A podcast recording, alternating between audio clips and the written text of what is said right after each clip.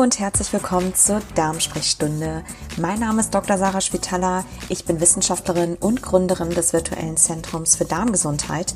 Und bei mir im Podcast gibt es wissenschaftlich basiert und unabhängig Fakten und Antworten auf all deine Fragen rund um den Darm, das Darmmikrobiom und Ernährung. Hallo zusammen. Heute geht es um das Thema Nahrungsergänzungsmittel. Es ist allerdings kein Guide für die Dosierung von bestimmten Nahrungsergänzungsmitteln. Ähm, es gibt zwar kritische Nährstoffe, die natürlich für alle Menschen ähm, relevant sind und bei denen es ganz leicht zu Unterversorgung kommen kann, wenn zum Beispiel die Ernährung nicht bedarfsgerecht durchgeführt wird oder auch bei bestimmten Krankheiten kommt es dann eben oder kann es eben ähm, ja leichter zu, Unver äh, zu Unterversorgung kommen. Ähm, eine chronische Unterversorgung kann natürlich auch klinisch werden bei jedem und deswegen und auch bei chronischen Krankheiten ist es natürlich wichtig, einfach auf eine und essentiell auf eine gute ähm, Nährstoffversorgung zu achten, äh, um einfach Symptome zu mildern bzw. vorzubeugen. Kleines Beispiel, ein Vitamin D-Wert zum Beispiel von unter 20 Nanogramm ist bei chronisch entzündlichen Darmerkrankungen assoziiert mit deutlich erhöhten Entzündungsmarkern systemischer Art, aber eben auch mit erhöhten oder vermehrten akuten Schüben, genauso wie mit vermehrter Entzündung, äh, vermehrter Medikamenteneinnahme und so weiter und so fort. Also insgesamt mit einem schlechteren Krankheitsverlauf. Das heißt, in diesem Fall ist es also essentiell ähm, bei einem Mangel wie diesem das Ganze auszugleichen und in dramatischen Fällen eben auch generell ähm, mit Supplementen zu arbeiten, aber natürlich immer in Rücksprache mit dem Arzt. Aber, und das ist ganz wichtig und das ist mir einfach ganz wichtig, mit der richtigen Dosierung. Denn die sollte man auf jeden Fall kennen. Ein Link zu einem Artikel, ähm, einem wissenschaftlichen Artikel auf Deutsch, wo die empfohlenen Höchstmengen auch drinstehen, für jeden einsehbar. Den hinterlasse ich auf jeden Fall hier auch ähm, unter dem Video beziehungsweise im Kommentarfeld. Und ähm, genau, so dass sich damit jeder vertraut machen kann. Das Wichtige ist eben auch, also nicht nur die Dosierung, sondern vor allem auch zweitens die Wechselwirkung mit anderen Medikamenten zu beachten. Also wenn jetzt jemanden chronischer Art vor allem auch ein Medikament nimmt, dann unbedingt bitte den Beipackzettel lesen. Also da kann es durchaus zu ähm, Interaktionen kommen.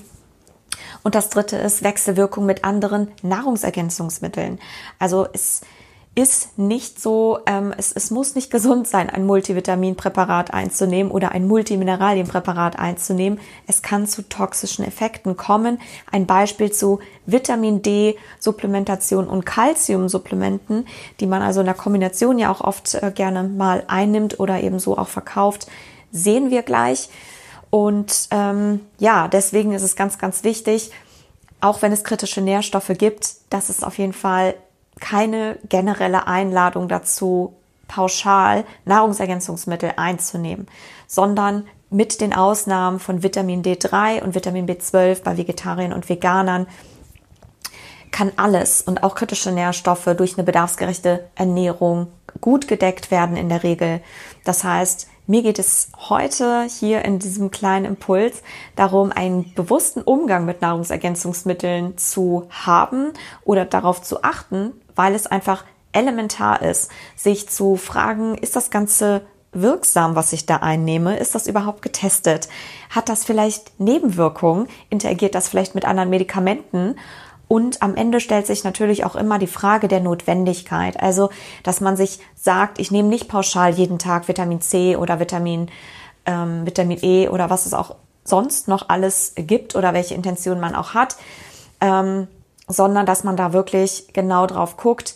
Das kann man idealerweise machen, indem man relativ regelmäßig einfach mal ein Blutbild machen lässt, so alle ein bis zwei Jahre, um eben sich selbst da zu überprüfen und die Werte auch im Blick zu behalten. Also viel hilft eben nicht immer viel und eine Überdosierung, und das ist das Thema heute, ist genauso ungesund wie eine Unterversorgung.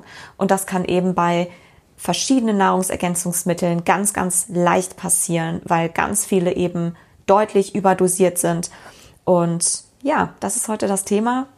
ich leite gleich über zu einem Auszug aus einer Darmsprechstunde, einer Live-Darmsprechstunde, die ich bei Facebook und bei Instagram gegeben habe. Und genau, wenn du auch bei einer dabei sein möchtest, live und Fragen stellen möchtest oder wenn du gerne ein etwas mehr wissenschaftliche Insights haben magst zum Thema Darmgesundheit, zum Thema Ernährung oder Mikrobiom, dann auf jeden Fall gerne im Newsletter anmelden. Der Link ist auf jeden Fall hier auch. Und ähm, oder einfach auf meiner Website vorbeischauen, www.drschwetala.com. Da wird es demnächst ganz viele neue Angebote geben. Für jeden ist, denke ich, was dabei. Und insofern wünsche ich jetzt erstmal ganz viel Spaß mit dem kleinen Wissen, Wissensimpuls. So. Jetzt könnte sich natürlich der ein oder andere fragen, braucht man jetzt diese, muss man denn eigentlich das Obst ganz essen oder kann man nicht vielleicht auch Nahrungsergänzungsmittel einnehmen? Wie sieht das denn aus? Ne? Man kann ja ins Internet gehen oder in die Apotheke und äh, oder sonst wo und dort Nahrungsergänzungsmittel einkaufen und sagen, ja, hier ist doch Beta-Carotin drin oder hier ist doch genug Vitamin C drin ähm, oder was auch immer, Magnesium, Calcium, Vitamin D. Da ist jetzt die Frage, okay, ähm, ist das genauso wirksam? Ja, oder hat das vielleicht sogar noch andere Effekte? Und das ist interessant, weil das eigentlich seit ganz, ganz vielen Jahren schon bekannt ist, seit mindestens 15 Jahren oder so ist bekannt, dass Nahrungsergänzungsmittel nicht und das, ich spreche hier wirklich mal ganz pauschal, weil das ähm, in, den, in so gut wie allen Fällen der Fall ist, ähm, nicht dasselbe Potenzial haben wie ein ganzes Nahrungsmittel.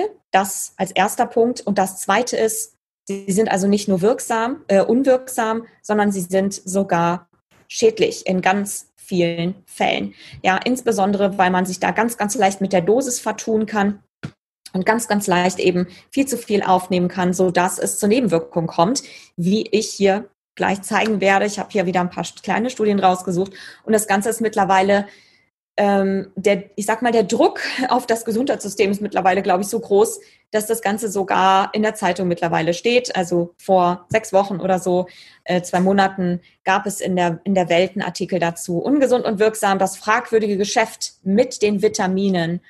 Und es ist tatsächlich so in diesem Artikel, und das bespricht das eigentlich wirklich genau oder trifft das gut, dass ähm, oft suggeriert wird, dass wir alle unterversorgt sind, ja, dass unsere heutige Ernährung nicht mehr genügend Nährstoff enthält ähm, und die, der normale Bürger äh, unterversorgt ist mit Nährstoffen und wir aus diesem Grund also ähm, Nahrungsergänzungsmittel und Supplemente einnehmen müssten.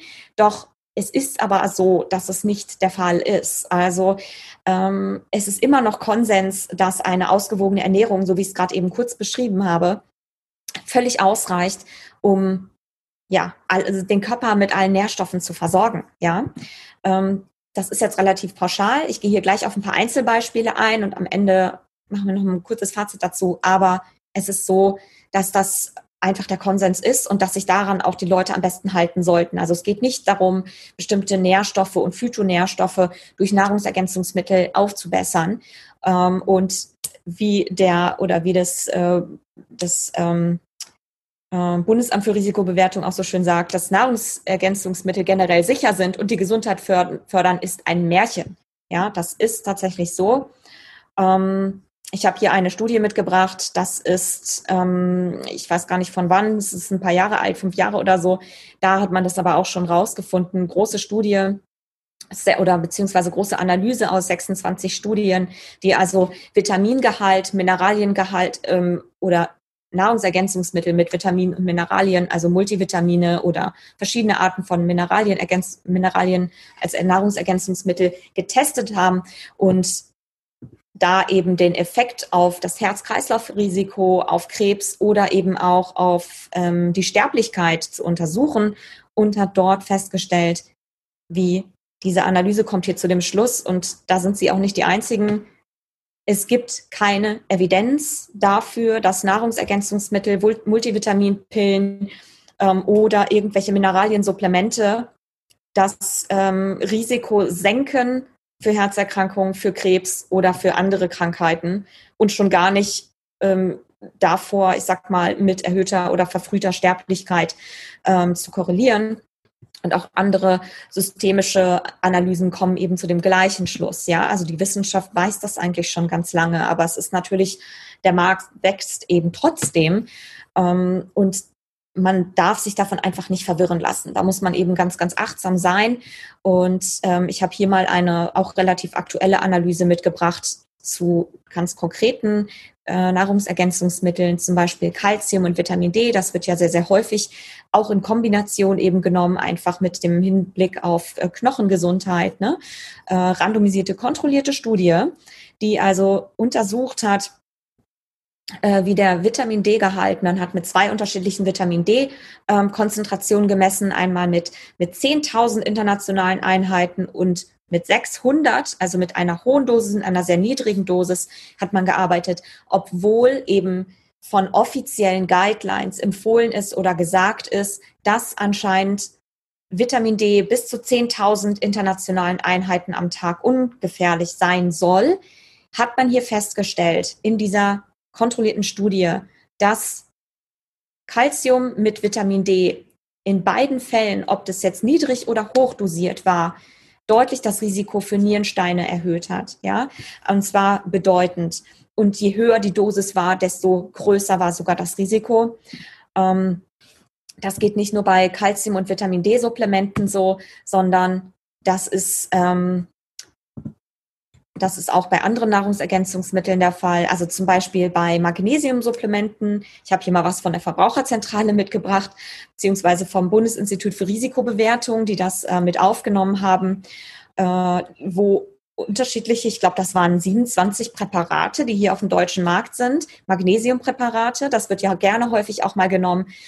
Oder liest man häufig oder viele Menschen assoziieren das mit, oh, ich muss das nehmen, damit, es, ähm, damit ich eine bessere Verdauung habe. Ähm, paradoxerweise ist das eigentlich genau das Gegenteil ist der Fall. Nämlich erstmal hat man hier festgestellt, in, innerhalb dieser Analyse, dass diese magnesiumhaltigen Nahrungsergänzungsmittel, 27 Stück hat man, glaube ich, untersucht oder noch mehr, 64 Prozent der Produkte deutlich überdosiert waren. Ja, also das ist nämlich das große Risiko bei diesen ganzen Nahrungsergänzungsmitteln, dass sie einfach häufig überdosiert sind, dass sie oft auch noch Schadstoffe enthalten, die auch nicht deklariert sind. Wir kommen gleich darauf nochmal, ähm, warum, beziehungsweise, das kann ich eigentlich in diesem Kontext auch schon erwähnen, Nahrungsergänzungsmittel werden vom werden offiziell, also rechtlich gesehen, als Nahrungsmittel betrachtet. Das heißt, man muss nicht nachweisen als Firma, wenn man ein Nahrungsergänzungsmittel auf den Markt bringt, und dazu zählen im Übrigen auch Probiotika, muss man die Wirksamkeit nicht nachweisen. Man muss auch nicht die Sicherheit nachweisen, ähm, sondern man kann im Grunde etwas verkaufen, ja. Und da muss aber nicht mit ähm, draufstehen, das wirkt, das haben wir untersucht. So, das bedeutet, man kann im Grunde irgendwas verkaufen. Und das stellt sich also hier auch fest, über 64 Prozent der Produkte sind also überdosiert, was hier jetzt den Magnesium, was hier die Magnesiumprodukte angeht, zum Beispiel.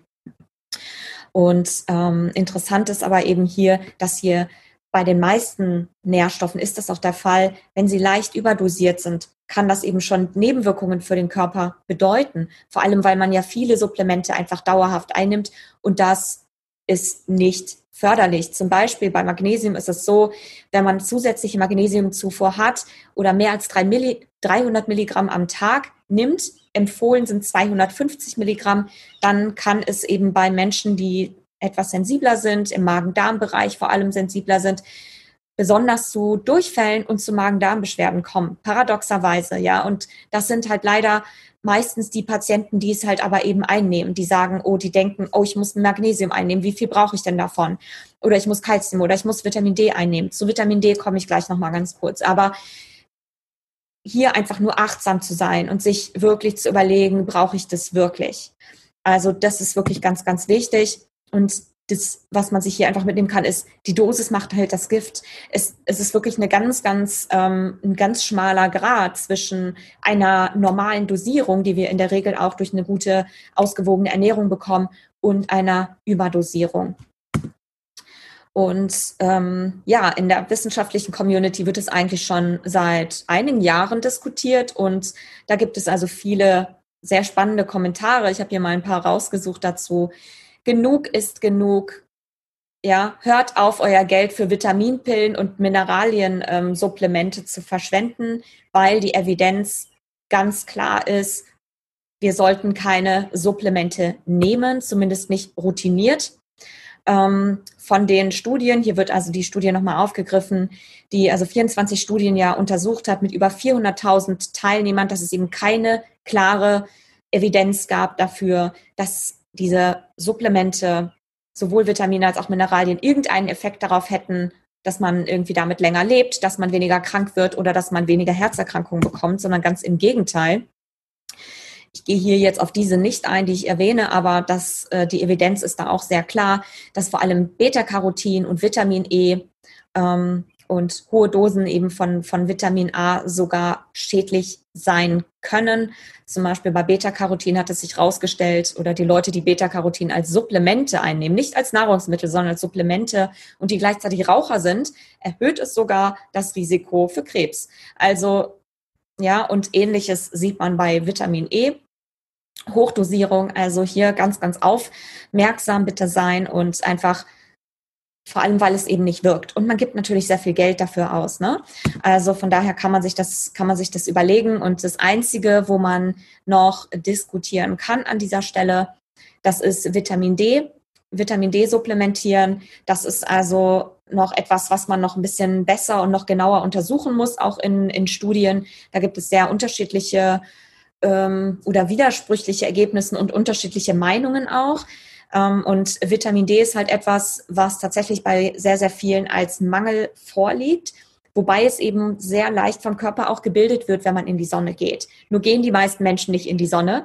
Oder in der nördlichen Hemisphäre bekommen wir einfach nicht genug Sonne, vor allem eben im Winter. Deswegen ist da eben oft empfohlen, Vitamin D extra zu supplementieren. Aber das sollte man nicht einfach auf gut Glück machen, weil auch, wir haben es ja eben gesehen, ähm, dass Vitamin D in einer sehr hohen Dosis auch ne, bei Leuten, die offensichtlich auch anfällig dafür sind und auch noch Kalzium supplementieren oder vielleicht noch anderes, ähm, einfach aufpassen sollten, dass die Dosis da nicht so hoch wird.